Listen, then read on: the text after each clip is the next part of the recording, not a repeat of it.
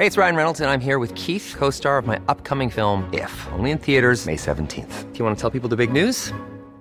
All right, I'll do. Sign up now and you'll get unlimited for $15 a month in six months of Paramount Plus Essential Plan on us. Mintmobile.com slash switch. Upfront payment of $45 equivalent to $15 per month. Unlimited over 40 gigabytes per month. Face lower speeds. Videos at 480p. Active Mint customers by 531.24 get six months of Paramount Plus Essential Plan. Auto renews after six months. Offer ends May 31st, 2024. Separate Paramount Plus registration required. Terms and conditions apply if rated PG. Se van acercando las vacaciones y si tienes un bebé en casa, seguro que te preocupa cómo organizar sus comidas durante los viajes, los días de playa o las salidas a la montaña. Una opción cómoda y muy socorrida son los potitos de Nutriben, porque saben cuánto te preocupa dar a tu bebé tarritos nutritivos y con todas las garantías. Los potitos se preparan aquí en España con los mejores ingredientes, como frutas, verduras, carnes o pescados, y solo emplean aceite de oliva virgen extra. Esos ingredientes tal cual se trituran, cocinan y se envasan al vacío para su correcta conservación.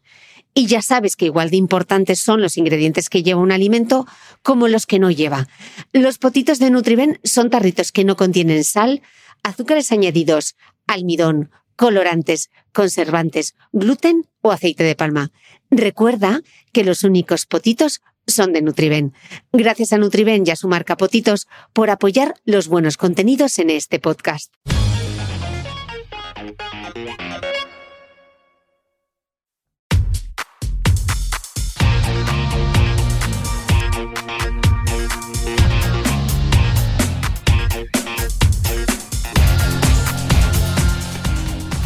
Hola, soy Cristina Mitre, periodista y autora del blog de Beauty Mail. Bienvenido a este nuevo episodio de mi podcast, un espacio semanal en el que entrevisto a grandes expertos de la salud y el bienestar para que aprendamos juntos a vivir mejor.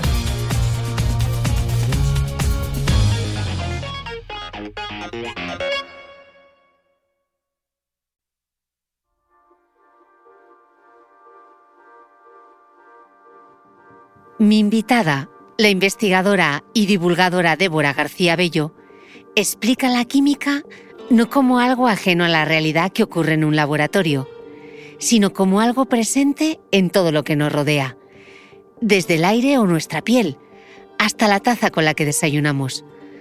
Con sus ojos de científica vamos a ver la química en el arte, en la arquitectura y hasta en el color de las barras de labios.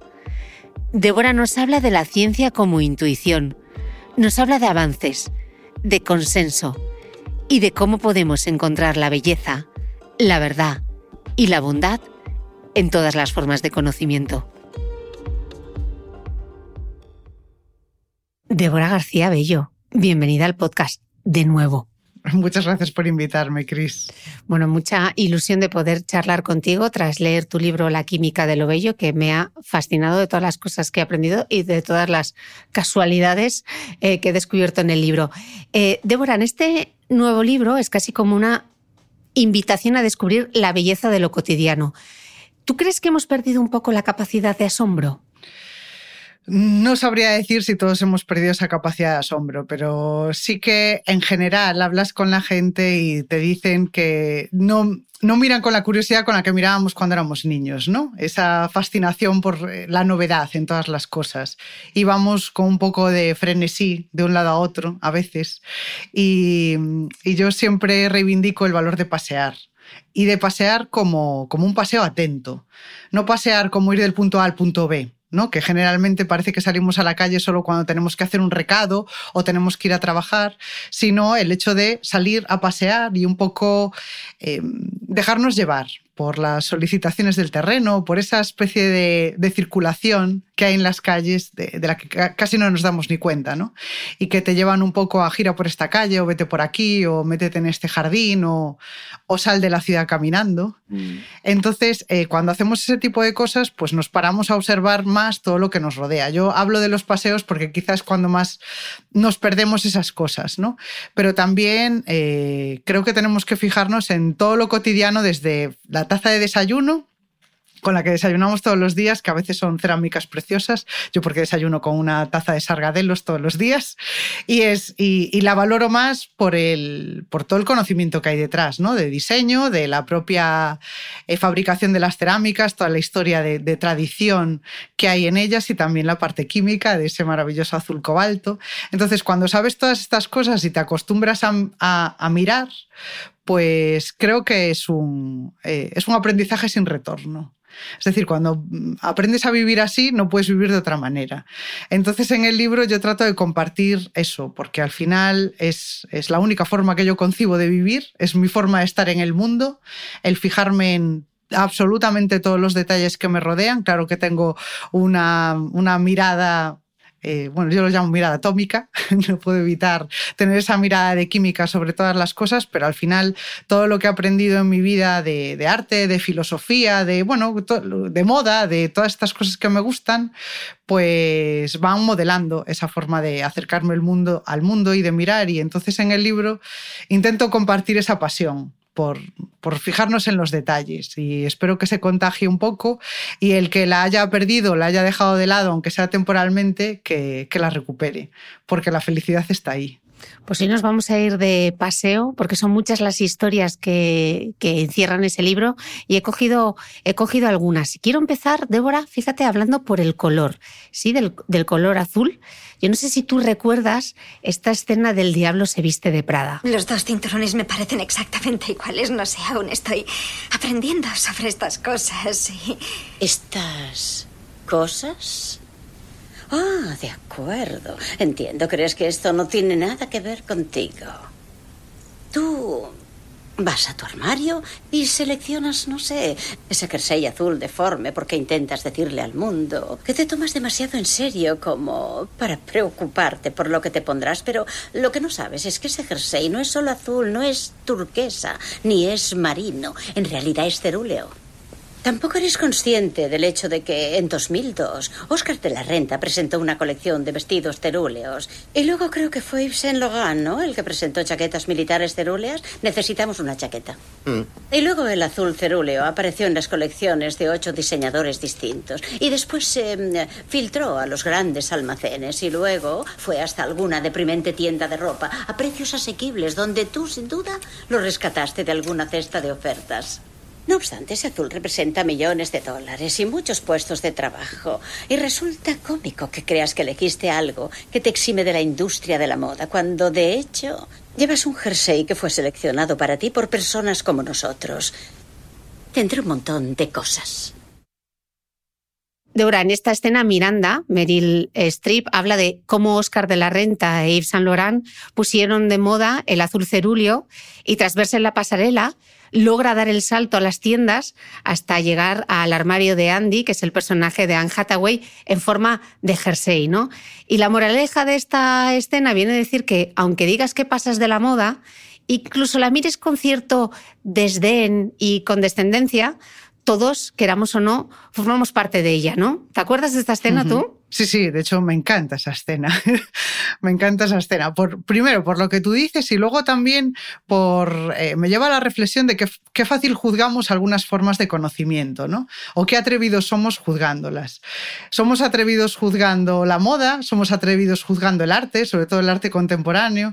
No somos tan atrevidos como otras disciplinas, ¿no? O sea, no me, no, me imagino a alguien juzgando eh, de una forma tan severa una afirmación científica, por ejemplo no te atreves, ¿no? Tanto. Y entonces, y con la moda eh, sí que se ve. Muchas veces se tilda, bueno, con la actitud de Anne Hathaway en esa escena, lo tilda como de frivolidad, de estas cosas de la moda, como si fuese un, algo que no está relacionado pues con, con múltiples formas de conocimiento, que es un poco el discurso que hace es eso, ¿no? Que al final eh, tiene importancia desde el punto de vista de la moda en sí, por supuesto, pero desde el punto de vista del arte, de la economía, desde el punto de vista social, es decir, todas las formas de conocimiento están intrincadas. Y ella hace un discurso maravilloso, además utilizando una de las, de, bueno, en realidad de, de las disciplinas más vilipendiadas que hay, que es la moda.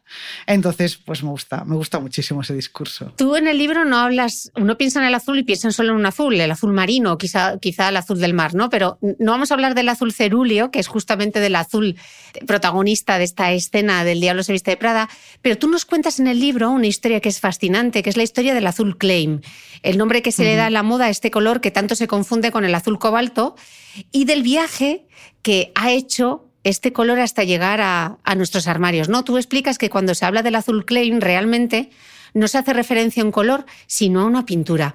Débora, cuéntanos hmm. esta historia porque es fascinante. Sí, bueno, los azules son fascinantes. Siempre digo, escoge un azul y podrías contar toda la historia del arte con él. También con el cerúleo. ¿eh?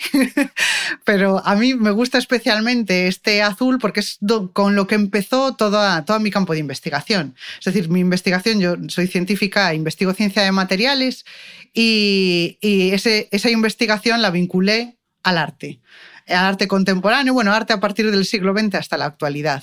Y esta historia de amor, como científica y, con el mundo del arte, surgió por la primera vez que vi el azul Klein en directo, es decir, una obra del artista Yves Klein pintada íntegramente de azul, porque Yves Klein es un artista que una parte importante de su obra es cosas pintadas exclusivamente de azul, desde cuadros monocromos a, cuadros, hay unos cuadros preciosos que los llama antropometrías, pintados con pinceles humanos, que eran pues eso, con modelos embadurnados de, esta pintura azul Klein, con la que pintaba eh, lienzos enormes.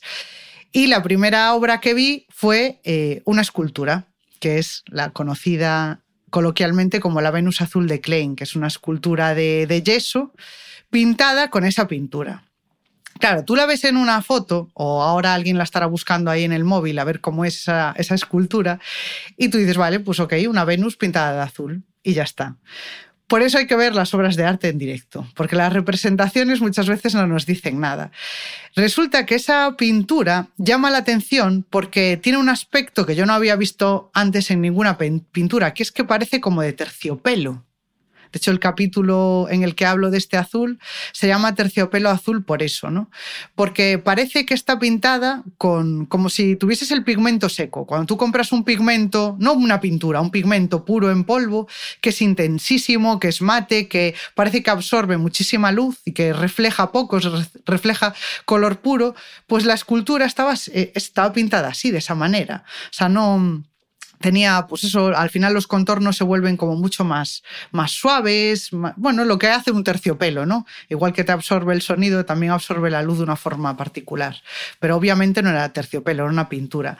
Y recuerdo que fui a ver esa escultura, estaba visitando una exposición, porque esa escultura estuvo en Coruña, pertenece a una colección de arte muy importante del siglo XX, que es la colección Berardo, y habían hecho una, una selección aquí en Coruña y trajeron varias piezas de esa colección, y fui a verla con mi hermano, que por aquel entonces estaba estudiando Bellas Artes y, los dos nos preguntamos, ¿esto qué es? ¿Cómo hizo esto? O sea, yo como química, él como estudiante de Bellas Artes, y decía, ah, a mí me contaron en clase que había una receta secreta o algo así, que Klein se había inventado, que era una receta secreta además, pero viéndola en directo, era la primera vez que la veía él también, dice, a mí me recuerda a un temple. El temple es una pintura que se hace con, con, yema de huevo y que sí es, sí es cierto que cuando seca es bastante mate, ¿no? Es las témperas, las témperas que usamos para pintar con los niños, sí que cuando secan son especialmente mates, pero no era una témpera. Entonces a partir de ahí dije, bueno, pues lo tengo que investigar. Y me puse a investigar esa receta secreta porque para los químicos no hay recetas secretas. Y, efectivamente lo encontré. O sea, no es secreta la receta porque hay, no, hay una no hay una patente, pero sí hay un registro de la propiedad intelectual que hizo el artista Yves Klein. Y ahí vi que era una pintura, lógicamente, con un aglutinante muy particular, pero el pigmento, o sea, una pintura, aquí ya hago un paréntesis, una pintura está hecha por un pigmento, que es la sustancia en polvo que da color. Antiguamente eran, eran piedras de minerales de colores molidas, hoy en día la mayoría son sintéticos, es decir, los hacemos en el laboratorio, mezclados con un aglutinante, que el aglutinante es eh, lo que le da nombre a la técnica. Si ese aglutinante es un aceite, pues tienes una pintura al óleo. Si es un acrílico, que es como la cola blanca, pues tienes una pintura acrílica, es decir, el aglutinante le da el nombre. Y resulta que el pigmento era azul ultramar sintético. Entonces ahí ya empecé todo un proceso de investigación de, de, dónde venía este azul ultramar, que era una fórmula concreta, porque no todos los pigmentos que tienen estos nombres son un compuesto en concreto. A veces es el nombre de un color aproximado. El azul cerúleo, por ejemplo, no tiene una composición exacta, es, pueden ser varios. Y, pero en cambio el azul ultramar sí que viene de un... De, es un compuesto en concreto. Y resulta que la historia, bueno, eh, se remonta muy atrás. Fue uno de los primeros azules que se emplearon en arte. Es muy curiosa la historia del azul porque eh, hay mucho azul en la naturaleza, pero muy poco que se pueda coger. Mm. Es decir, el, el cielo es azul, el mar es azul, estamos rodeados de color azul. Pero, ¿cómo pintas con azul? No hay piedras de color azul, o las que hay son escasísimas y por eso son muy valiosas. Una de las primeras piedras que se empezaron a utilizar para pintar de azul es una piedra preciosa que es el lapislázuli, que lo reconocemos en, mm. de joyería y demás, y los yacimientos más importantes están en Afganistán. Entonces, para traer ese lapislázuli a Europa, para luego machacarlo y convertirlo en pigmento, que de ahí se extraía el azul ultramar, venía, claro, de Afganistán, ¿no? Desde, eh, para llegar a Europa desde Afganistán, desde más allá del mar, y por eso se le llamó azul ultramar. Entonces, así es como se obtenía inicialmente. Claro, era una cosa carísima. Tú imagínate que tenemos joyas aún hoy en día con, azul ultramar, machacar esas piedras para sacar un poquito de pigmento azul. Entonces, ese pigmento llegó a ser más caro que el oro hay anécdotas también muy, muy bonitas de, artistas que, que, cambiaban cuadros, varios cuadros, por unas onzas de pigmento, o alguno como Durero, que al parecer se endeudó para poder pintar con ese, con ese azul ultramar. Entonces el azul ultramar al final acababa reservado pues, eh, para pintar desde pues, los atuendos de una virgen, es decir, para representar lo sagrado, la divinidad, el poder, este tipo de cuestiones. ¿no? Tenía esa carga simbólica por eso, porque era carísimo. Y claro, era tan caro, tan difícil de obtener, que luego lo que se hizo fue obtenerlo de forma sintética, es decir, copiar a la naturaleza en un laboratorio para obtener ese pigmento tal cual, que fue eh, algo muy complicado, primero porque no se entendía por qué era azul. Porque la mayor parte de los azules deben su coloración azul a la presencia de, un metal de transición, o sea, de cobre, de cobalto, que sí que por el hecho de ser un metal, podemos decir que estos metales tienen unos electrones que bailan con la luz de tal forma que son capaces de reflejar pues, colores como el azul.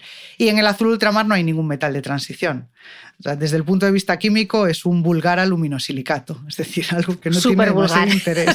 Súper vulgar. y, claro, no se entendía muy bien por qué era azul, pero vamos a intentar emular cómo es eh, su estructura, o sea, además de su composición, su estructura, y a ver si sale algo azul.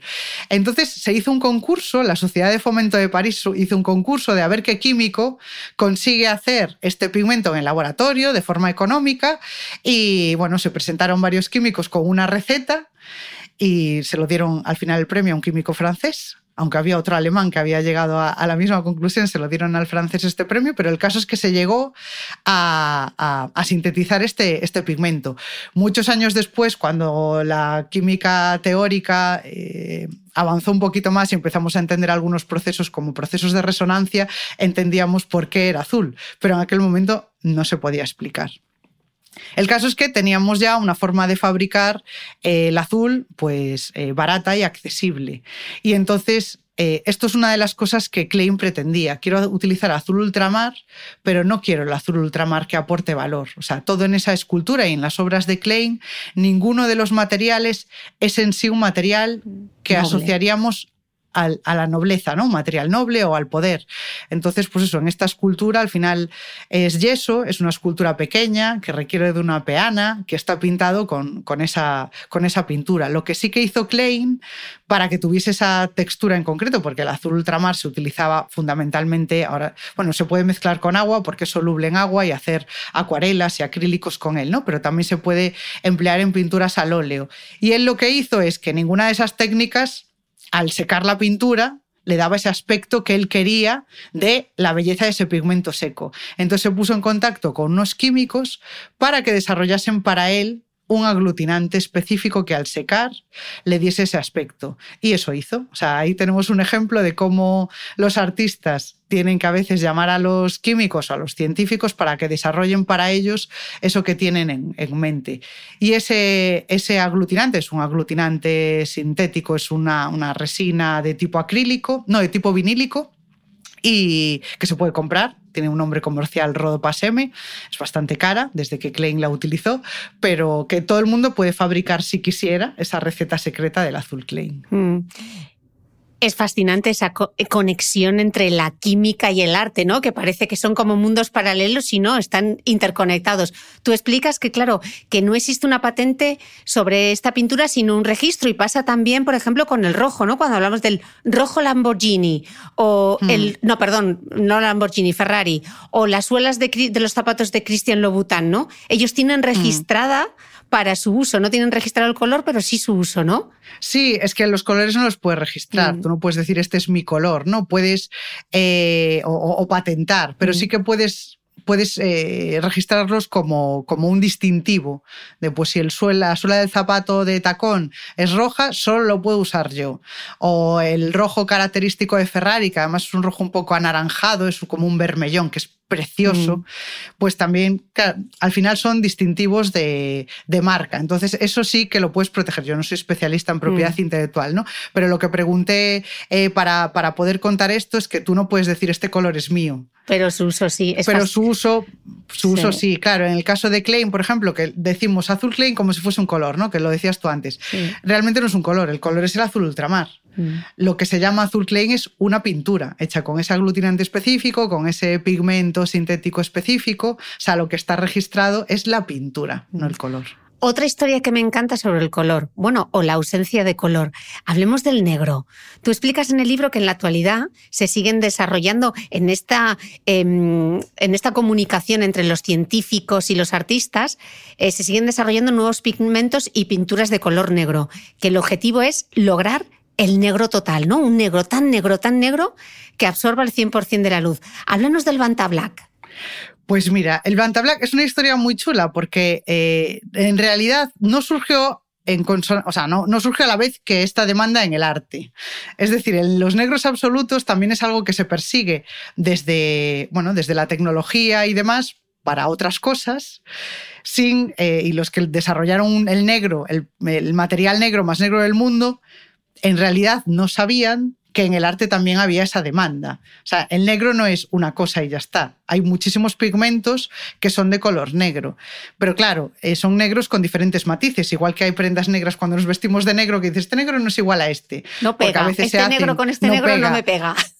Claro, porque a veces dices que cuando los, los, comparas, tiene como, este tiene una carga más, tiene como una carga más de rojo o una carga más azulada o es más gris.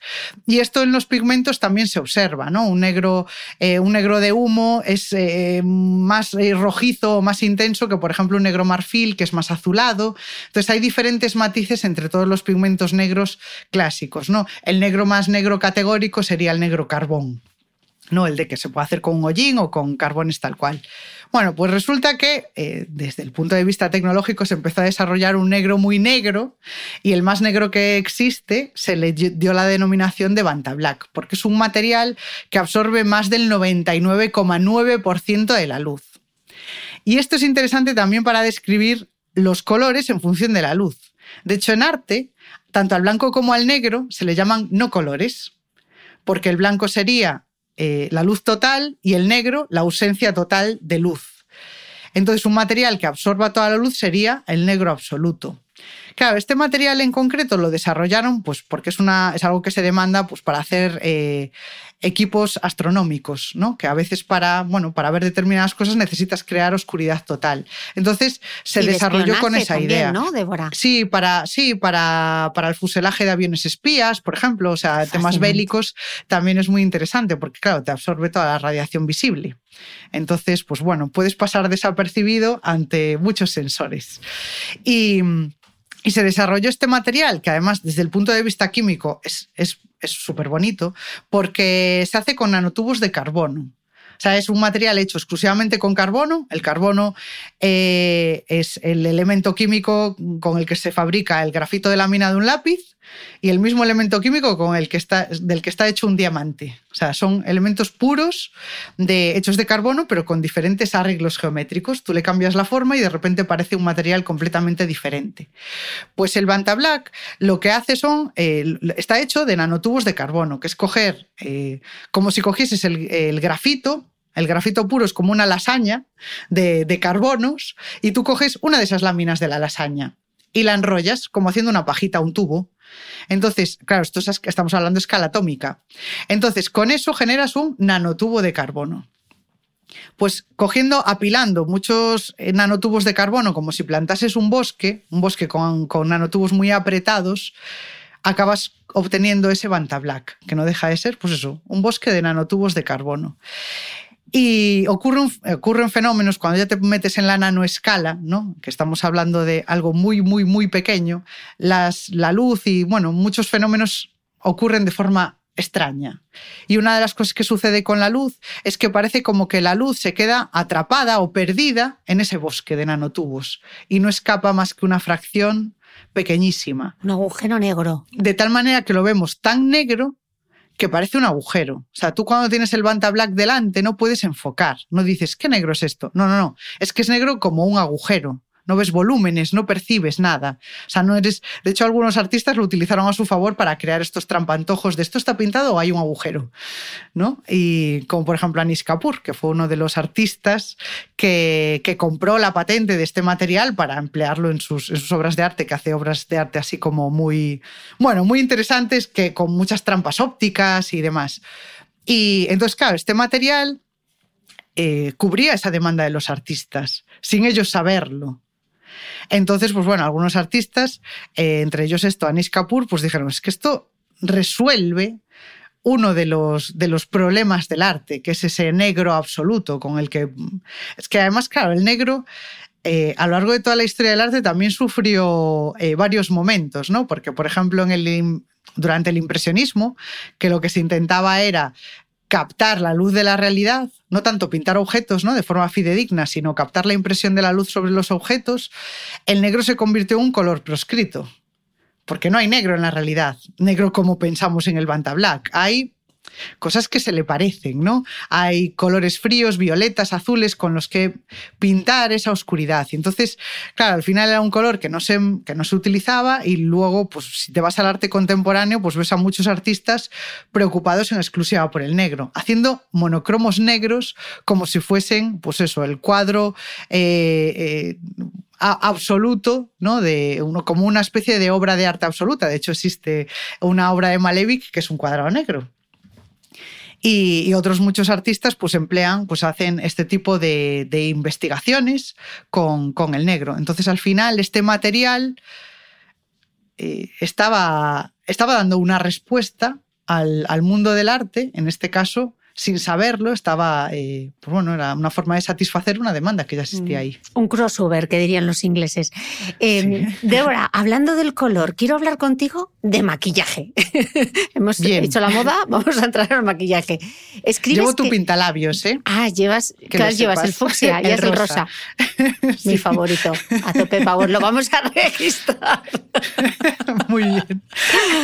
A mí me gusta referirme al rojo como el rojo furia, que es el nombre que usa Elvira Lindo en una de sus novelas. Me encanta el rojo furioso, el rojo furia, brutal. Eh, Débora, escribes en el libro, los elementos propios de cada sexo se han ido intercambiando a lo largo del tiempo. El maquillaje, la peluquería y los zapatos de tacón, que hoy en día se asocian con la feminidad, fueron durante siglos elementos exclusivos de los hombres, eran símbolo de masculinidad y por encima de todo eran un símbolo de clase.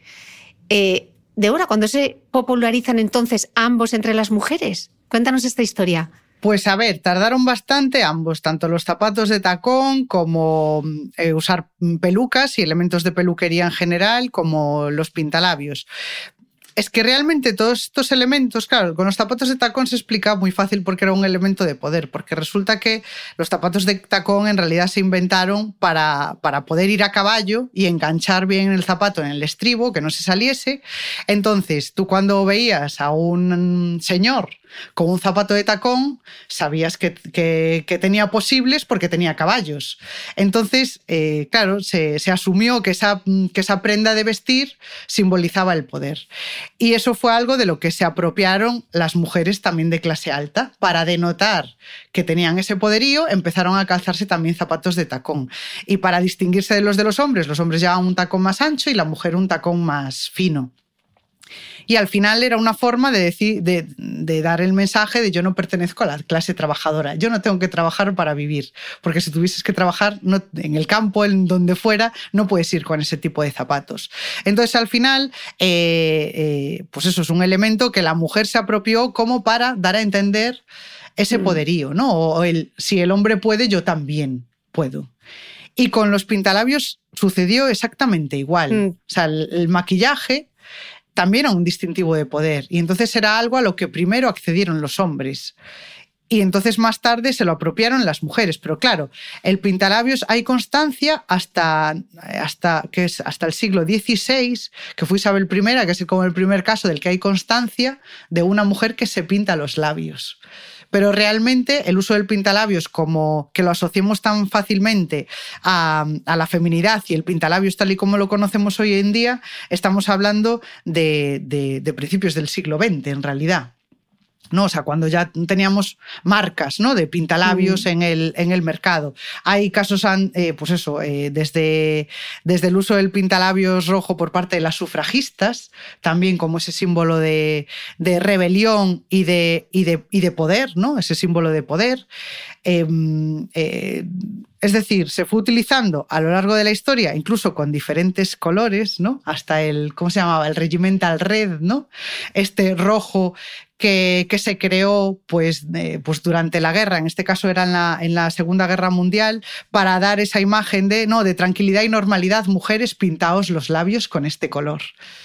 Entonces, hay mucha asociación con eso, con el poder, con hasta la salud socioeconómica de una sociedad que se puede medir o intentar eh, manipular por el uso del pintalabios. Pero la raíz es que era algo que usaban los hombres. Mm. Entonces me resulta muy interesante desde ese punto de vista que hay que contar esa parte de la historia, porque sí que es cierto que hubo una época eh, en el feminismo en el que casi se ridiculizaba el uso del pintalabios, como si fuese un, elemento de cosificación y sometimiento de la mujer, tanto los tacones como el pintalabios.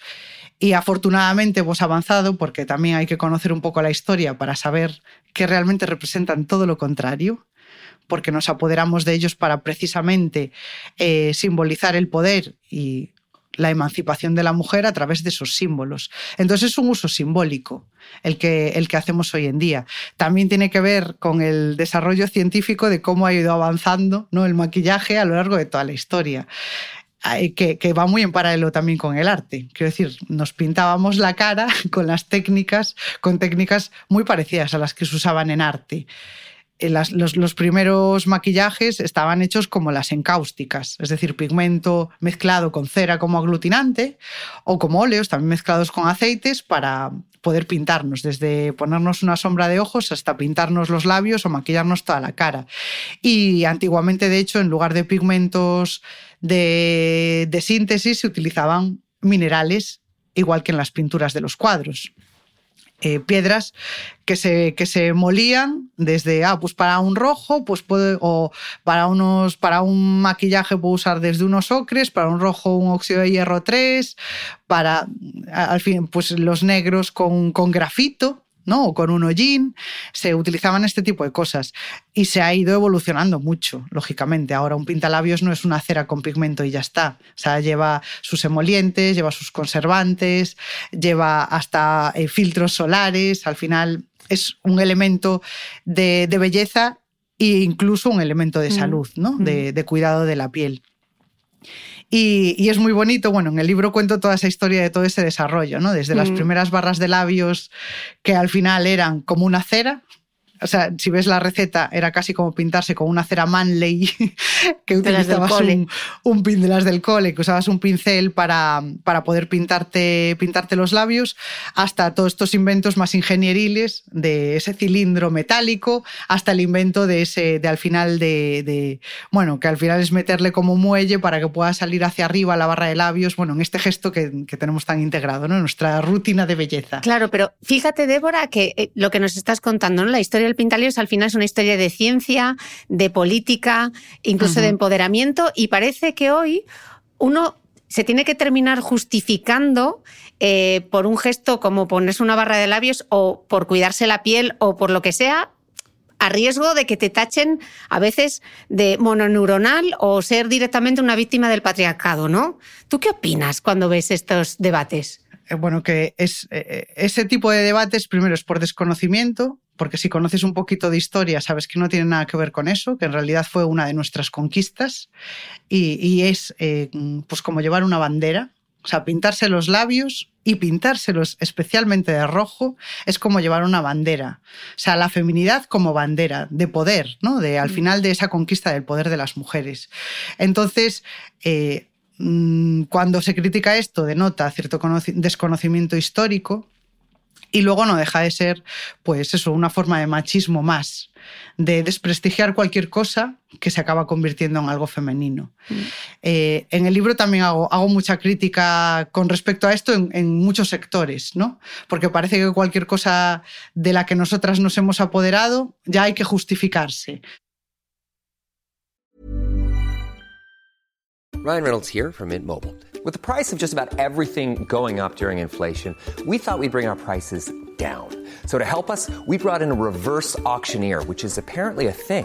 Mint Mobile unlimited premium wireless. Ready to get 30, 30, bit to get 30, bit to get 20, 20, 20, bit to get 20, 20, bit to get 15, 15, 15, 15 just 15 bucks a month. So, Give it a try at mintmobile.com/switch. slash $45 up front for 3 months plus taxes and fees. Promo for new customers for limited time. Unlimited more than 40 gigabytes per month slows. Full terms at mintmobile.com.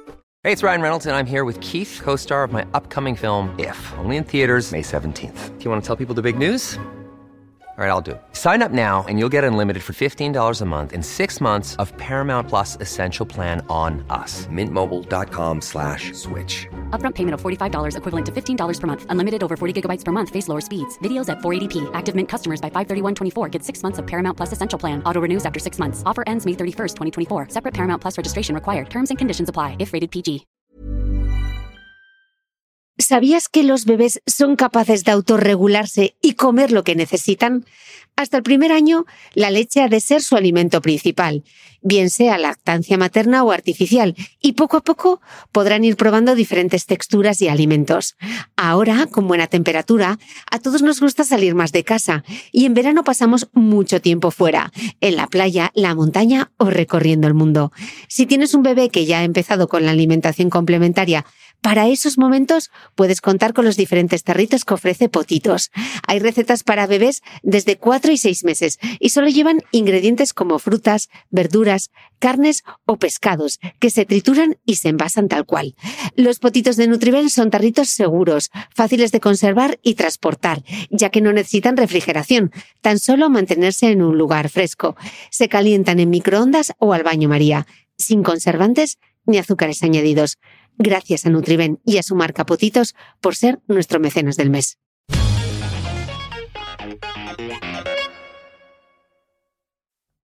Débora, tú cuentas en el libro que tú te enamoraste de la química a pesar de la formulación.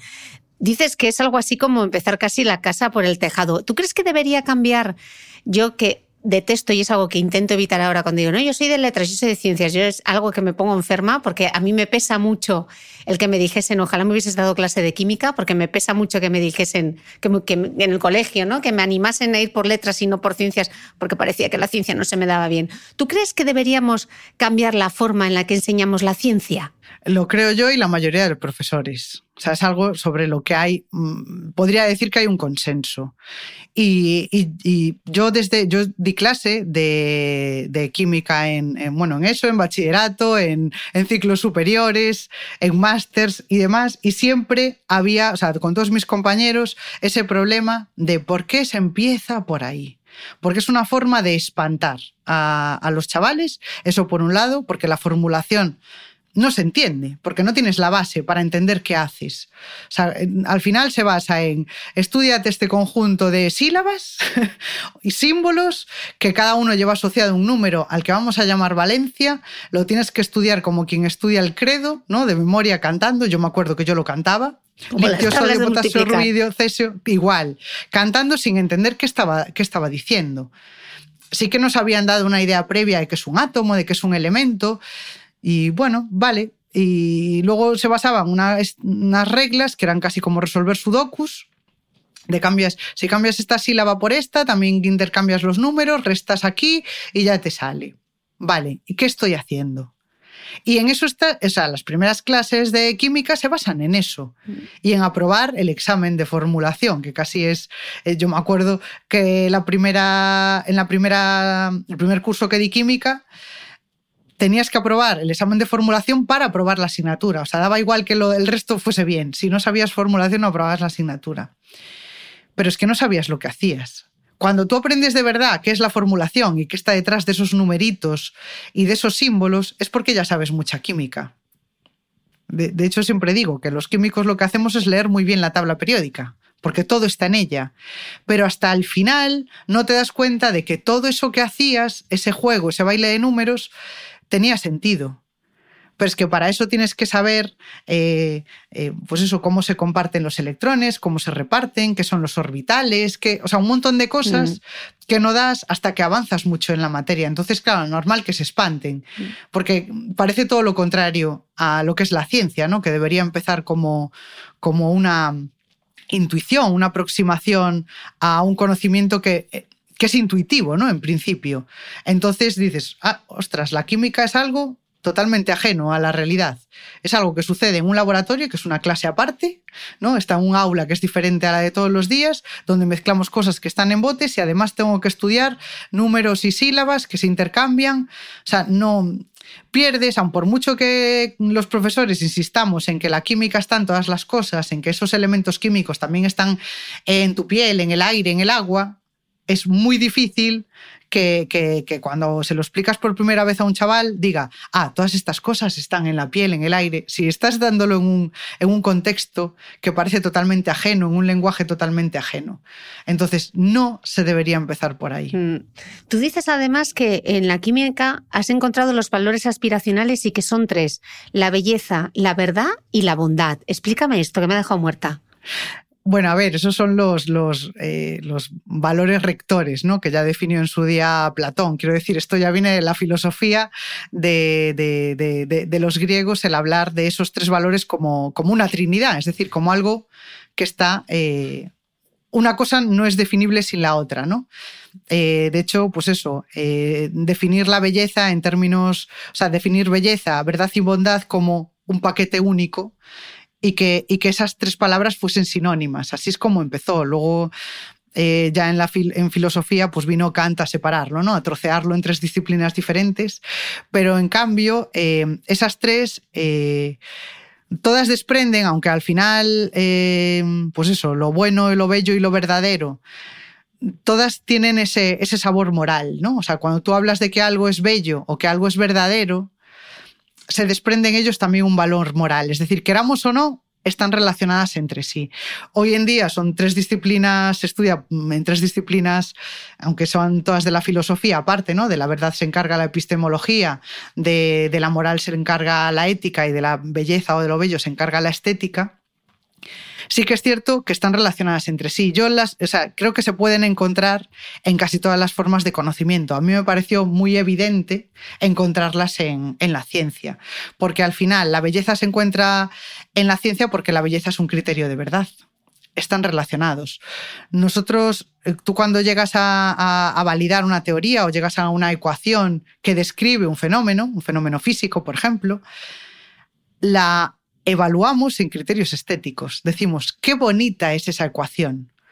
Como si la belleza fuese una forma de validarla. Y de hecho lo es. De hecho, las ecuaciones más famosas, ¿no? las que tenemos más integradas en nuestro conocimiento, son bellas. Normalmente incluyen constantes universales, no tienen una forma muy extraña o muy larga, sino que son compactas. Es como que desprenden, pues es una belleza muy, eh, bueno, muy genuina. Y, sí que es cierto que, es, eh, que es, un criterio de verdad al final. La belleza es un criterio de verdad en ciencia. Y entonces ahí ya tenemos relacionada la belleza con, con la verdad la verdad es en sí un, fin en la ciencia. ¿No? Mm. El, intentar encontrar un conocimiento que sea eh, preciso, que sea elegante, que describa eh, la realidad.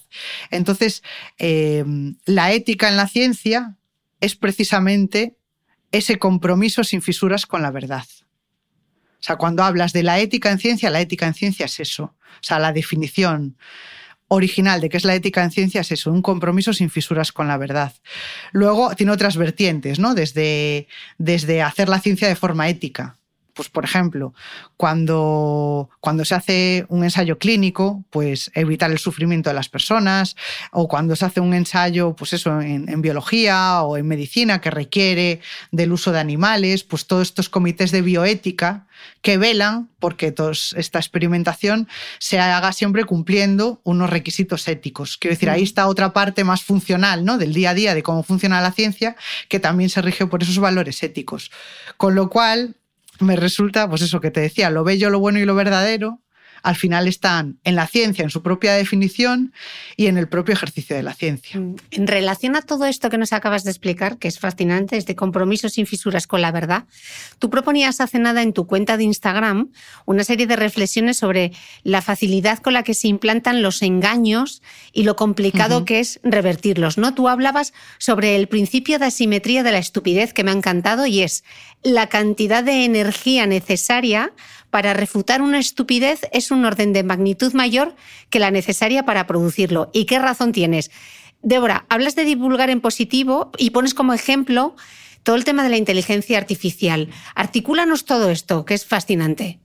Sí, pongo como ejemplo la inteligencia artificial porque es el tema eh, candente, ¿no? El tema de hoy en día que nos están bombardeando desde hace unos meses con los peligros de la inteligencia artificial. Y, claro, esto me recuerda mucho a, en su momento cómo se desprestigiaron pues, eh, determinados avances científicos y tecnológicos, como por ejemplo todo lo que tiene que ver con la ingeniería genética. En su día también se desprestigió hasta tal punto que hasta eh, utilizar la, transgénesis, los transgénicos para cualquier cosa, requiere un gran esfuerzo, incluso se han regulado en algunos casos en contra por miedo a, ese avance científico, mm. cuando tiene aplicaciones que son absolutamente éticas y beneficiosas, desde, pues, no sé, la, insulina que utilizan los diabéticos es transgénica, por ejemplo. Ojalá contásemos ahora que tenemos esta sequía con, algunas semillas de desde soja a trigo resistente a la sequía, que, con lo que podríamos lidiar un poquito mejor con el hambre y con el cambio climático. Entonces, eh, veo esto eh, bueno, nos ha sucedido a lo largo de la historia con, con la, energía nuclear, con la transgénesis, es decir, con grandes avances científicos y tecnológicos que es cierto que cuando se desconocen es hasta normal o comprensible que generen cierto rechazo, porque como no lo entiendes, cómo funciona esto, eh, qué problemas va a acarrear, sabremos gestionarlo bien y hay que, lógicamente, regular todas estas cosas y hacerlo todo bien. Lo que pasa es que si nos pasamos de frenada metiendo miedo, pues acaba incluso pues eh, apartado de nuestras vidas, ¿no? Y, eso, legislándose en contra. Ha pasado eso, con todas estas tecnologías, pasa con materiales. Y hoy en día, pues yo creo que el protagonista que vemos en las noticias es la, la inteligencia artificial. O sea, es que no paramos de ver noticias es lo difícil es ver una noticia que hable en positivo del uso de la inteligencia artificial. Por cierto, inteligencia artificial no es solo el chat GPT este que te escribe los textos, que sí, que está bien, pero no es solo eso. Y no es solo el algoritmo que tú un día estabas hablando de sandalias y luego te sale el anuncio de las sandalias cuando entras en las redes sociales, que también es eso, pero no solo es eso. Ese tipo de cosas, claro que hay que, que regularlas, sobre todo por, por cómo al final están, eh, se emplean nuestros datos personales y demás, eso tiene que controlarse, pero la inteligencia artificial va mucho más allá y a mí me da miedo que algunos avances se frenen porque se meta todo en el mismo saco. Por ejemplo, hoy en día utilizamos inteligencia artificial para diagnosticar enfermedades.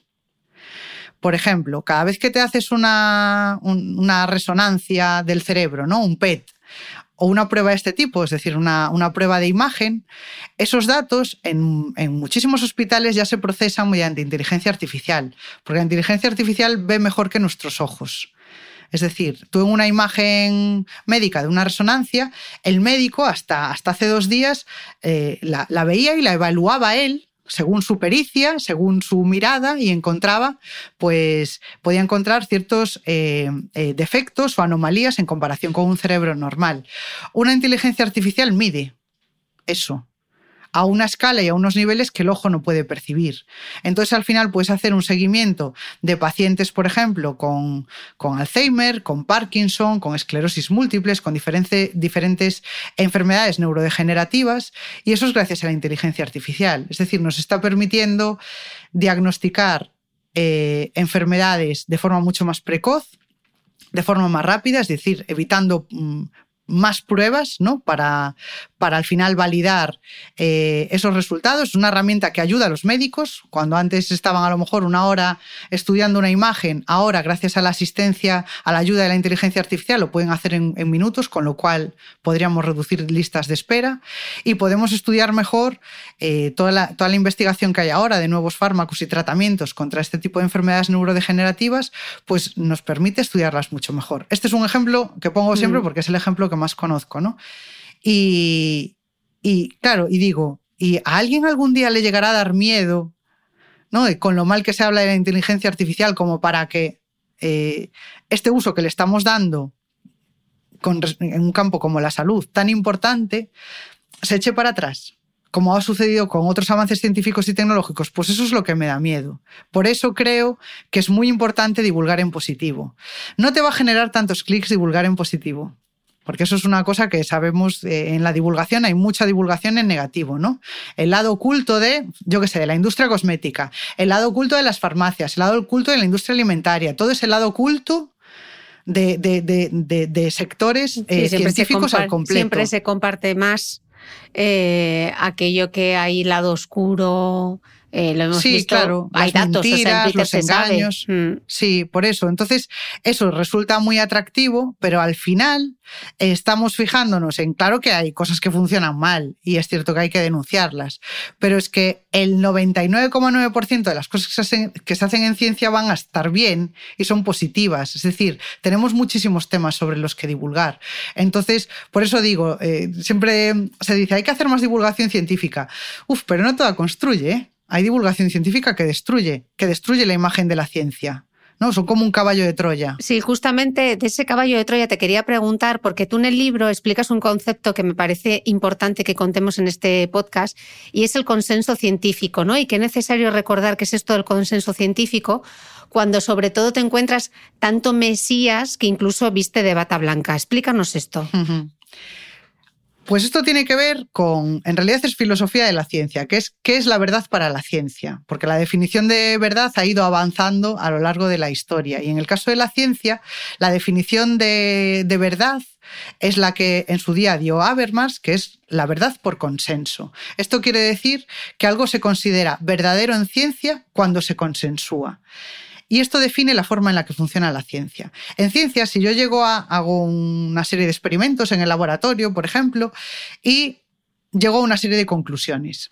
Estas conclusiones las tengo que publicar. Publicar significa compartir con el resto de científicos, que de hecho funciona como un sistema de publicaciones, de revistas y demás, pero publicar significa eso, ¿no? Hacer público. Cuando yo hago público eh, esas conclusiones a las que yo he llegado, otros eh, científicos que trabajan en, asuntos similares al mío, que se llaman los pares, ¿no? serían mis pares en ciencia, lo eh, evalúan hasta el punto de que en algunos casos pueden hasta llegar a replicar los experimentos para ver si las conclusiones, los datos a los que he llegado son correctos y las conclusiones son correctas. A esto se le llama en ciencia revisión por pares, es decir, mis pares revisan las conclusiones a las que llego. Y si me dan el ok, pues este esta nueva verdad o este nuevo conocimiento se acepta. Entonces se entiende que eso es una verdad por consenso. Cuando, cuando hay muchos estudios eh, relativos a un mismo tema, pues claro, ahí es mucho más fácil llegar a una verdad por consenso, ¿no? Ahí tienes pues estudios en los que, eh, pues eso, con, con, con, muchísimas revisiones, ¿no? De otros muchos grupos de investigación y llegas a ese consenso. Y ese consenso, en general, por ejemplo, en el ámbito sanitario, lo representan las autoridades sanitarias. Es decir, tenemos eh, autoridades, entes, que representan ese consenso. En materia de salud, eh, tenemos las autoridades sanitarias en materia de alimentación, etcétera, que al final son los encargados de revisar todo lo que se publica sobre un tema para llegar a un acuerdo y para llegar a ese consenso. Si hay nuevas evidencias, nuevos experimentos, pues esas verdades se van ampliando o se van corrigiendo en el caso de que hubiera que corregir algo. Entonces, así es como funciona la ciencia por consenso. Entonces, cuando encontramos alguna voz discordante, es decir, alguien que se aparta del consenso científico, no hay que hacerle ni caso, porque para empezar no está respetando ni los pilares en los que se basa la ciencia. Y claro, esto eh, es difícil de explicar por cómo se nos ha contado la historia de la ciencia, que muchas veces en el colegio nos hablan siempre de Galileos, ¿no? O sea, de, personajes que se rebelaron contra verdades establecidas y entonces, eh, bueno, iluminaron al mundo con eh, eh, eso, desviándose del consenso que había entonces. Bueno, la ciencia ha ido avanzando y la, cómo se construye la verdad es ahora mucho más sofisticado que, que entonces, ¿no? Y entonces, cuando nos encontramos ahora con, con Galileos, lo más probable no es que sean Galileos, sino que sean ignorantes o alguien que busca notoriedad o alguien, bueno, que no tiene ni idea y que mm. entonces pues, eh, coge sus eh, atajos mentales para llegar a sus propias conclusiones a partir de sus prejuicios y de sus sesgos para convencer a los demás. Y esto tiene relación con lo que, con lo que hablábamos antes, ¿no? que al final cualquiera que se desvíe del consenso, que hable de los engaños del lado oscuro y demás, va a tener aún encima, va a recibir eh, más caso que los 100 millones de científicos que estamos diciendo lo mismo y repitiendo como altavoces el consenso científico o lo que dicen las autoridades y al final eso queda como un eco y el, la voz discordante a veces eh, tiene un poco más de notoriedad. Así que cuidado con eso. O sea, el mm. mensaje que doy es que no van a ser galileos con casi total seguridad, sino ignorantes. Mm, dices que es una de las formas más fáciles de distinguir la información de la desinformación, ¿no? Todos aquellos que se erigen en, en galileos. Eh, Débora, cambiando un poco de tercio hemos hablado de los colores y ahora yo quiero hablar de los materiales. Y como soy de Gijón y encima en tu libro me sacas el elogio del horizonte de Chillida, que es el emblema de mi ciudad, quiero hablar del hormigón. Y entonces, mira, yo es que nunca pensé que en un mismo podcast hablaríamos del hormigón, del cemento, el feminismo y las barras de labios. Pero chica, en este podcast todo es posible. Al final estamos hablando de belleza constantemente, ¿eh? desde diferentes prismas, pero es hablar de la belleza. Total. Mira, el hormigón es, es, uno de mis materiales favoritos. Es que es, es maravilloso. Y además, eh, siempre hago. El hormigón. siempre tengo que explicarlo, porque además eh, yo creo eh, que, que, lo explico con tanto ahínco de que es uno de mis materiales favoritos, porque como la gente, a la gente en general dice, pero el hormigón, pero ¿qué está diciendo esta? ¿no? Porque es uno de los materiales más maltratados de. Bueno, Venga, maltratados porque no gustan. O del hormigón. El hormigón es la forma que tenemos de hacer piedra a nuestra escala temporal. Por eso es tan bonito. Tú, para hacer piedra, la piedra en la naturaleza requiere de cientos de cientos de años de vaivenes termodinámicos, de reacciones químicas complejas, para que algo acabe convirtiéndose en una piedra.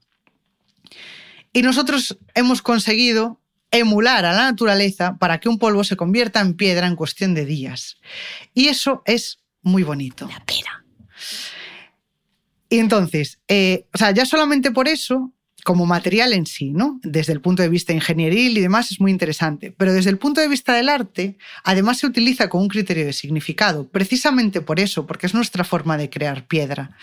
Aquí hago el paréntesis de diferenciar hormigón de, cemento. Hmm. Muy importante. Importante. Porque no es, no es lo mismo. Yo no es lo un componente del otro. Cuando lo he leído he dicho sí, interesante. Porque llamamos cemento y en realidad son cosas distintas. El hormigón es un material que está hecho de tres materiales que de, tres cosas. Un componente es el cemento, que es el que hace de pegamento, es decir, el cemento es el pegamento del hormigón.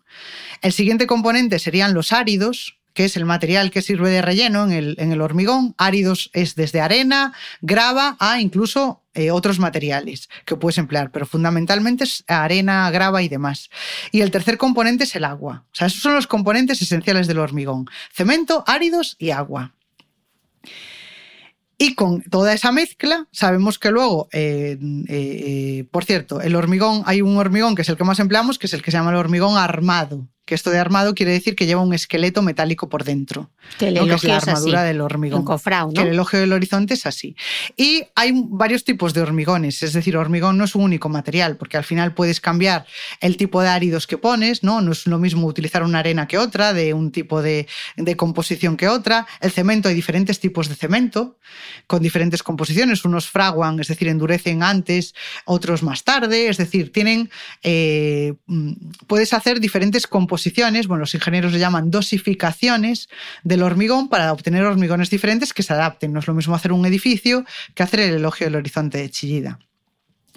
Chillida, de hecho, en, en la obra Elogio del Horizonte, que es de mis obras favoritas del mundo, eh, utiliza un hormigón que se llama hormigón aluminoso, por el tipo de cemento que emplea. El hormigón aluminoso, seguro que a alguna gente le suena por la aluminosis. Mm.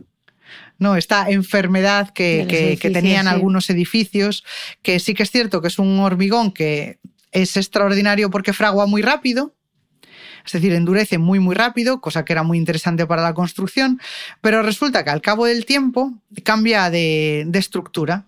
O sea, ese, ese, bueno, cambia de estructura hexagonal a estructura cúbica. El caso es que se generan como poros en ese hormigón. Y esos poros, esas oquedades, pues hace que eh, penetre más el aire, la humedad y pueda al final corroer la propia estructura del hormigón, ¿no? Incluso llegar a la armadura y comprometer la estabilidad del hormigón. Y esa es una de las razones por las que el hormigón aluminoso lleva ya muchos años prohibido en, uso- en- en obra civil. No se puede construir un edificio con hormigón aluminoso. En arte puedes hacer lo que quieras. Y eso hizo Chillida, utilizar este hormigón a su favor. Chillida trabajaba siempre que, que quería hacer una escultura en hormigón con un ingeniero especialista en hormigón que se llama Fernández Ordóñez, que era el que le hacía la dosificación. O sea, Chillida decía, yo quiero que el hormigón tenga este aspecto. ¿Cómo lo hago? Y Fernández Ordóñez lo diseñaba para él. Y claro, Chillida en Elogio al Horizonte quería precisamente elogiar al, al horizonte. No solo por dónde está colocada esa escultura, que esa El escultura ya enmarca, Catalina. ¿no? Mm. Claro, está en el Cerro de Santa Catalina, eh, ya enmarca ese horizonte que todos tenemos en mente cuando pensamos en el horizonte de la tierra con el mar, del mar con el cielo, esos horizontes ya está colocado ahí y la forma que tiene, que es como un refugio, es decir, tiene unas dimensiones de edificio en la que eh, además te anima a entrar, la propia forma que tiene, ¿no? Que tiene como esos brazos que es como una puerta abierta de entra aquí y delante tienes la ventana. Y en el techo tienes un tejado al través del que mirar ese otro horizonte que, que existe entre tú y el cosmos. Es decir, todo es un marco que nos está hablando del horizonte. Hija, qué Y bonito el lo explicas, material- Débora, de verdad. Este verano no me voy a sacar la foto de la madre del inmigrante, me voy a ir al elogio y voy a poner el Muy corte de esta entrevista para que lo... Es que es precioso como lo cuentas. Sigue, sigue. Que te he interrumpido, perdón, la Y emoción. el, el material, te decía que el material también habla del horizonte, porque al final el hormigón, lo que te decía, es piedra creada por el hombre a escala humana. Entonces es una forma de emular la naturaleza. Entonces de lo que nos está hablando es de ese horizonte, que es un horizonte entre lo artificial y lo natural, entre lo que es del hombre y lo que es naturaleza, que ¿Hay un horizonte o no lo hay? Quiero decir, es un tema en sí, ¿no? Filosófico. ¿De dónde está ese horizonte entre lo dado y lo creado? Entonces, ese material refleja justo ese, ese, sí, ese horizonte, ese dónde está ese límite entre lo dado y lo creado. Y Chillida quería que esto fuese muy evidente. Entonces, con un hormigón aluminoso, empleó hormigón aluminoso y empleó además empleó eh, como áridos eh, una grava con un, con un buen diámetro, eh, empleó como áridos virutas de fundición, es decir, hierro, con lo cual todo propiciaba que se fuese oxidando. ¿No? Mm. Que al final parte de ese hierro, tanto de la, de la armadura como de esas virutas, como esa grava, todo potencia, y donde está colocado, todo potencia ese proceso de oxidación. Es decir, que el metal se vuelva, el metal de hierro se vuelva a convertir en la tierra de la que vino. Es decir, ese metal de hierro se convierte en tierra de hierro, que son óxidos de hierro. Que lo vemos en la escultura, que es una escultura de un hormigón muy anaranjado, es un hormigón muy cálido, porque esos óxidos de hierro van exudándose hacia el exterior, cubriendo toda la escultura. Con lo cual, tú ves ahí el hormigón, pero es un hormigón que te recuerda la tierra de la que vino. Es decir, está señalando ese horizonte por todas partes. La forma, el lugar, el tamaño, que es como un templo, y el propio material está elogiando el horizonte. Hija, precioso, Débora, qué bonito, de verdad, me, me, me- me he emocionado. Bueno, este verano voy y me grabo un vídeo, os lo prometo. Muy bien. Eh, Débora, el neurocientífico Facundo Manes explica en, en su libro Ser Humanos, que estuvo también aquí en el podcast, una entrevista maravillosa, eh, que la vida en la ciudad tiene un peaje emocional. Él explica que la población asentada en medios urbanos tiene mayor riesgo de padecer afecciones psicológicas y psiquiátricas como la depresión, los trastornos de la ansiedad e incluso afecciones mayores como la esquizofrenia. Tú cierras el libro con una reflexión que me ha parecido eh, muy bonita y que va un poco quizá en esta línea y tú dices, me inquieta que mi ciudad, Coruña, se transforme en una ciudad ociosa como cualquier otra, que su mapa sonoro se vuelva homogéneo, que pierda su profundidad, su calidez y su memoria. Hablas de ciudades como franquicias. Y volviendo, Débora, al color que era el arranque de esta entrevista, apuntas que según un estudio del Museo de Ciencias británico, el color más común del mundo es el gris carbón. Débora, ¿por qué cierras así el libro y qué hace falta para no perder la belleza de lo cotidiano? Cierro así el libro porque es una forma de cerrarlo con, bueno, con una reflexión mm, o con un miedo a que se pierdan esas bellezas, ¿no? Que a veces esas bellezas son esas identidades que encontramos, pues eso, en lo peculiar de una ciudad, igual que encontramos en lo peculiar de la vegetación que hay en cada lugar o el tipo de esculturas que se hacen en cada, ciudad, que al final viene marcado por el paisaje. Es decir, el paisaje forma parte de nuestra identidad y de nuestra forma de ser, de nuestra forma de estar en el mundo. Y el paisaje no es solamente lo que ves, sino también lo que escuchas, lo que hueles.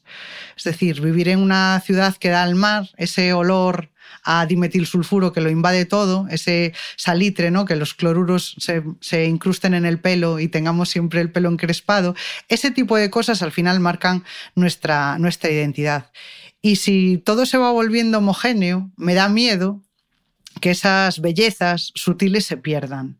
Y entonces eh, yo hablo de, fijarnos, de hecho utilizo de forma metafórica el cordón de terciopelo rojo con el que se enmarcan las obras de arte para que no te acerques a ellas, pero al mismo tiempo, fíjate que esto es importante, pues que rodeemos de hilos de terciopelo rojo imaginarios también esas parcelas de, de lo cotidiano.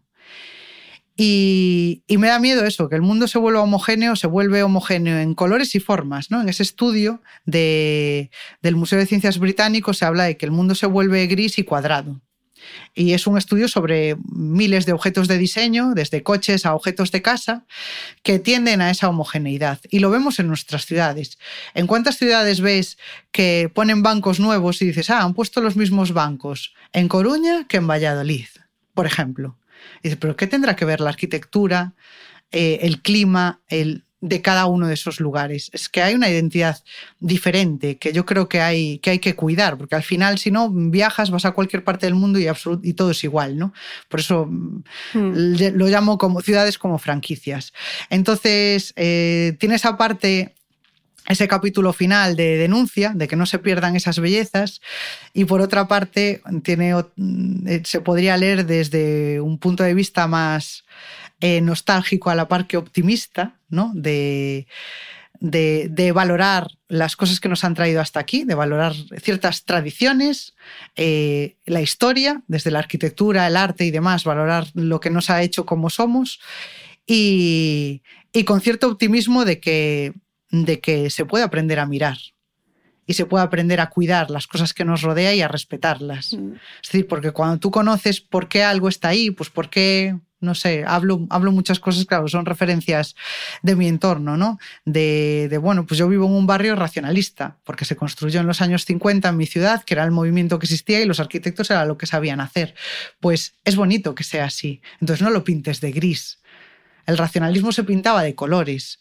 Eh, el, el, ornamento era, era de una forma muy particular, escueto, pero, pero tiene unas formas, sus, eh, sus, redondeces o sus rectas o los ángulos que sobresalían, tienen algo de especial. Tiene que ir en consonancia a toda la arquitectura del barrio. No me lo puedes de repente pintar o maquillar para que parezca algo que no es, que parezca más moderno o que parezca... El centro de la ciudad es modernista, pues respeta que sea modernista. No me cambies las farolas modernistas, por favor, por cubos grises que entonces, sí, para este no pagar ese peaje emocional, ¿no? Del que habla también Facundo, ¿no? De los sitios un poco sin alma, donde todo es estrés, donde todo son, son prisas, ¿no? Ese detenerse, ¿no? Sí. De todo hablabas. Claro, sí, es, es, es, detenerse, o sea, no solamente es vivir en la prisa, sino eh, que, que, todos los espacios sean exactamente iguales, mm. que te sientas igual en una ciudad que en un aeropuerto. ¿No? Por ejemplo, mm. que un, un, aeropuerto para mí representa eso, ¿no? El estrés de un lado a otro y que, y que siempre es un lugar en el que estás incómodo, ¿no? Es un no lugar, lo que llamaríamos un no lugar. Y no podemos convertir a las ciudades en eso. Entonces, eh, creo que este tipo de, de actitudes empiezan con una actitud individual de observación y de amor por todas esas cosas que nos rodean. Débora, ha sido un placer pasear contigo. Qué bien me lo he pasado. Muchísimas gracias. Muchísimas gracias, Cristina. Y a vosotros, muchísimas gracias y nos escuchamos de nuevo el próximo domingo.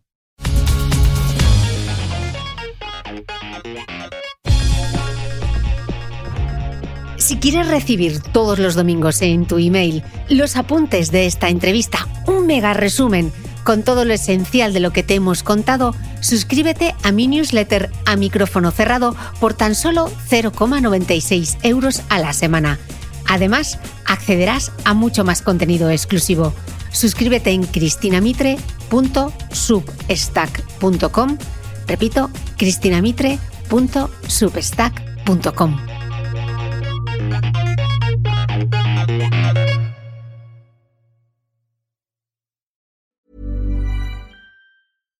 When you make decisions for your company, you look for the no-brainers. And if you have a lot of mailing to do, Stamps.com is the ultimate no brainer. It streamlines your processes to make your business more efficient, which makes you less busy.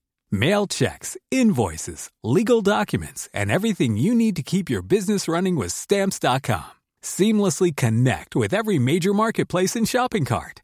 Schedule package pickups and see your cheapest and fastest shipping options from different carriers with rates up to 89% off USPS and UPS rates. And with the Stamps.com mobile app, you can take care of mailing and shipping wherever you are. Make the same no-brainer decision as over 1 million other businesses with Stamps.com. Sign up with Code PROGRAM for a four-week trial, plus free postage and a free digital scale. No long-term commitments or contracts. That's Stamps.com.